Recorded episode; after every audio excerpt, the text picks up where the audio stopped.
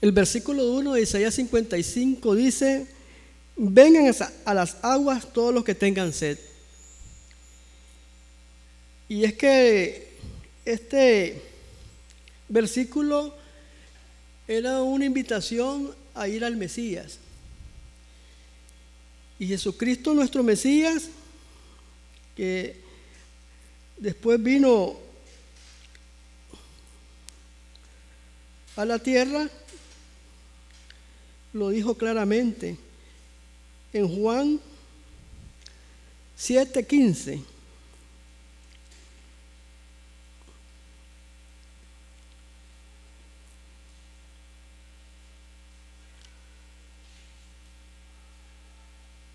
Perdón, Juan 7:37.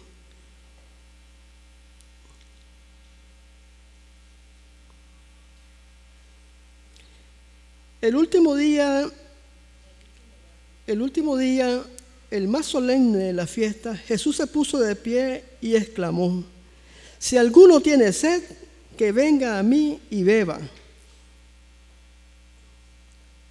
Jesús estaba haciendo efectiva esa invitación de Isaías 55.1. Si alguno tiene sed, que venga a mí y beba. Y siempre el Señor está invitándonos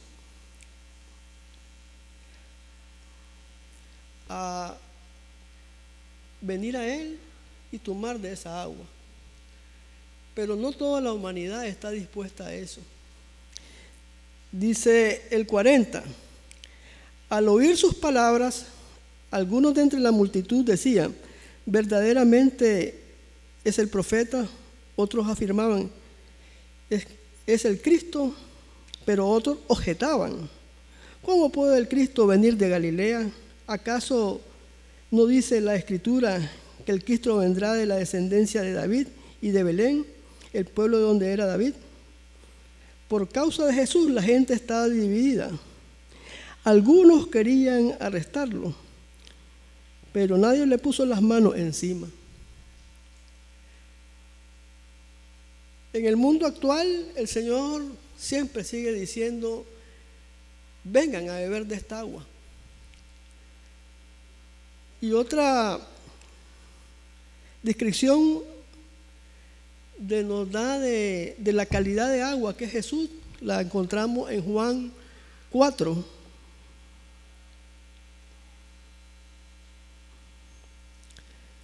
Del 7 al 15.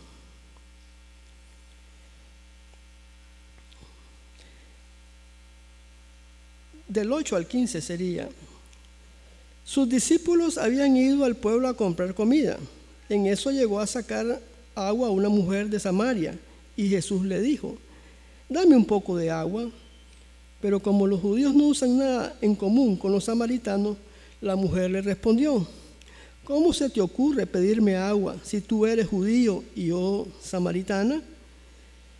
Si supieras lo que Dios puede dar y conocieras al que te está pidiendo agua, contestó Jesús, tú le habrías pedido a Él y Él te habría dado agua que da vida.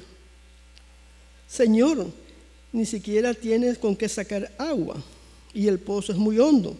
¿De dónde pues vas a sacar esa agua que da vida?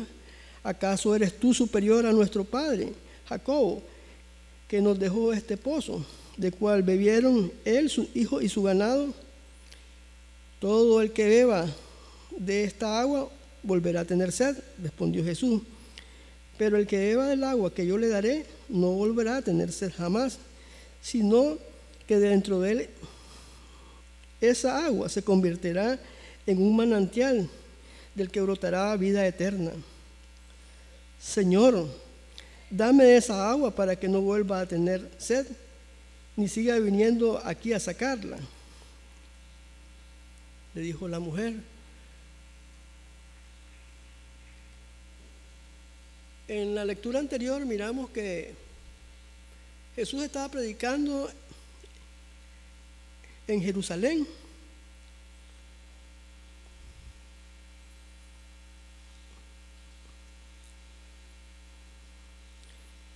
En el último día, el mes más solemne de la fiesta, Jesús se puso de pie y exclamó, quiere decir que había muchos que conocían de Jehová. Y él les ofreció agua.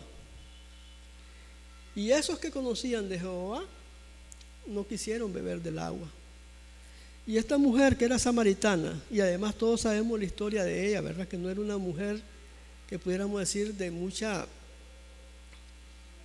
eh, una vida honorable para los estándares de los judíos, ¿verdad? Y incluso de los samaritanos.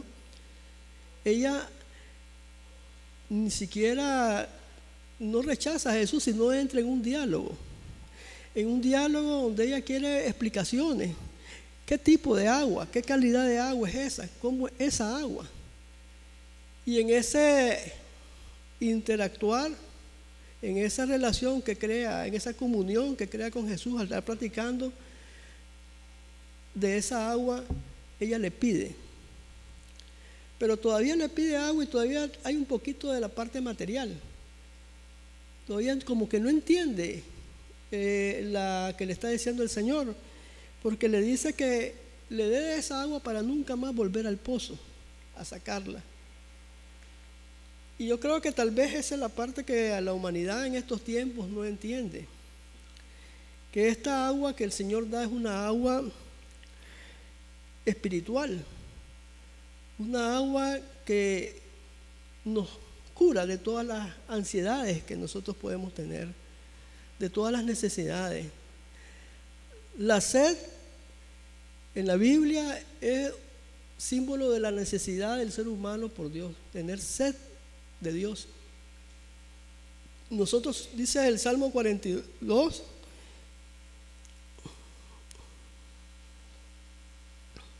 en el inicio del Salmo 42,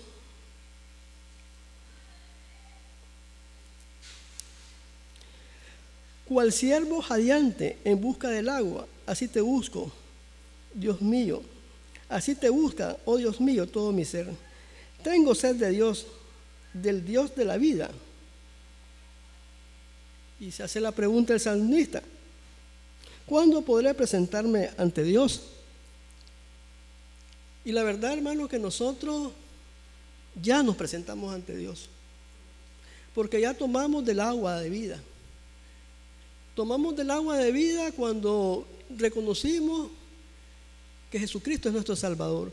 Quiere decir que igual que la samaritana en aquel pozo, en algún momento de nuestra vida, en el tiempo que hemos vivido acá, a la orilla de un pozo, Jesús se acercó a nosotros y nos ofreció agua. Y nosotros entendimos la calidad de agua que Él nos estaba dando. Una agua que es para vida eterna una agua que nos quita todas nuestras ansiedades. Y esas ansiedades pueden ser problemas económicos.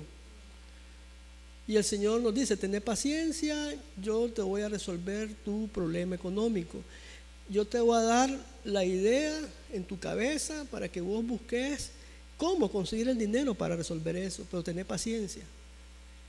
Te voy a enseñar a manejar mejor tu dinero. Te voy a enseñar a cómo no meterte en jaranas. Te voy a enseñar a ser libre de la deuda. Te voy a enseñar a que los conflictos entre tu esposa y vos los sepas llevar.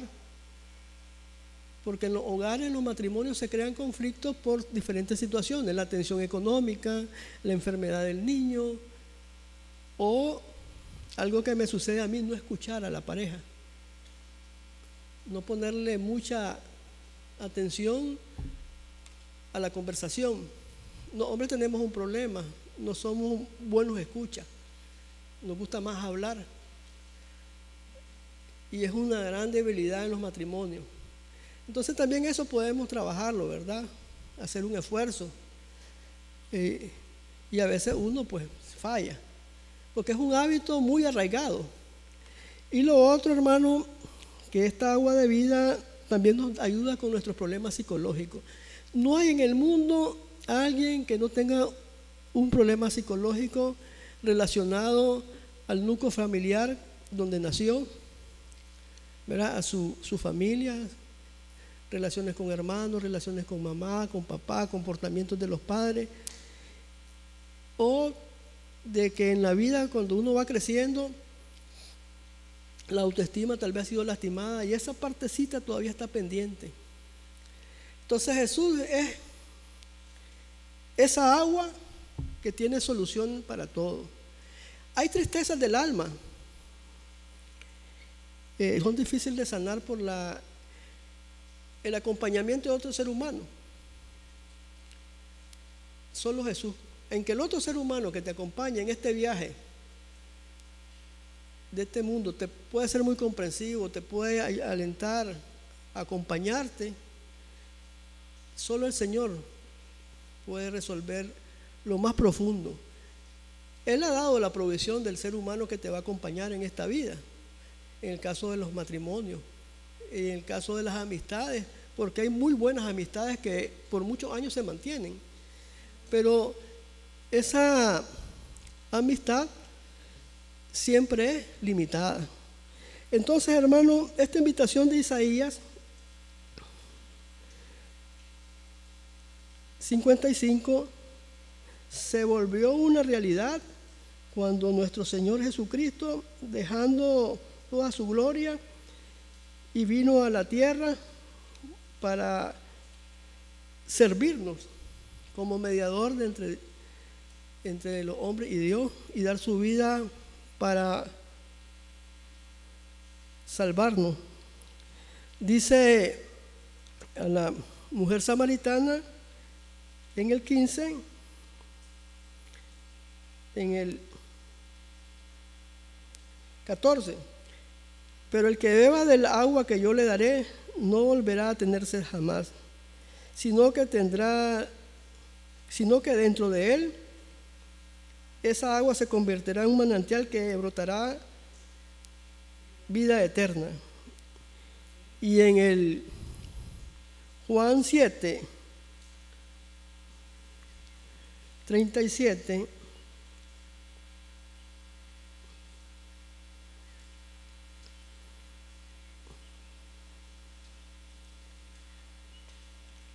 Si alguno tiene sed, que venga a mí y beba. De aquel que crea en mí, como dice la escritura, brotarán ríos de agua viva. Entonces hay dos tipos de agua que van a brotar de nosotros. Un río de agua viva que va a servir para que los demás que todavía no han bebido del agua viva beban. Y un río de agua de vida eterna. La vida eterna que Él nos ha dado y garantizado al haberlo tomado a Él pero de nosotros, aparte de tener vida eterna, también va a brotar agua viva. Entonces, esa es la calidad de agua que el Señor ofrece. Agua para vida eterna y agua para vida. La vida eterna para cuando estemos en su presencia allá en la gloria. Y vida aquí en la tierra. Porque el Señor nos ha invitado a tener vida en abundancia. Ya para concluir, hermanos, recordemos estas palabras de Isaías 55, 10, si no me equivoco.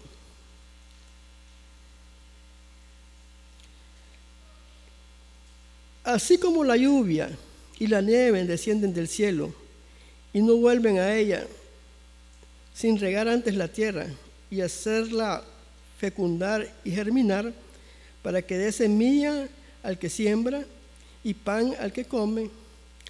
Así es también la palabra que sale de mi boca.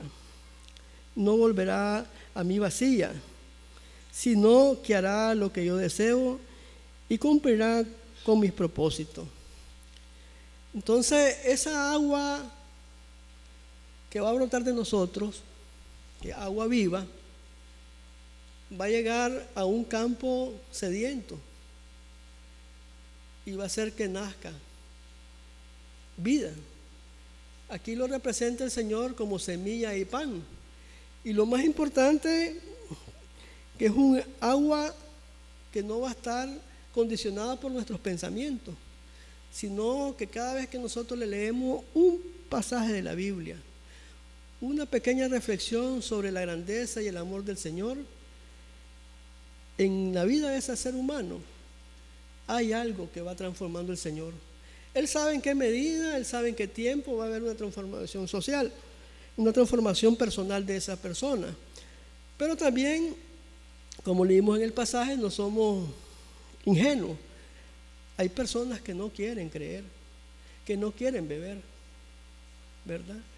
Y tristemente, cuando el Señor estaba en la última cena y le dijo a Judas, ve a hacer pronto lo que tienes que hacer.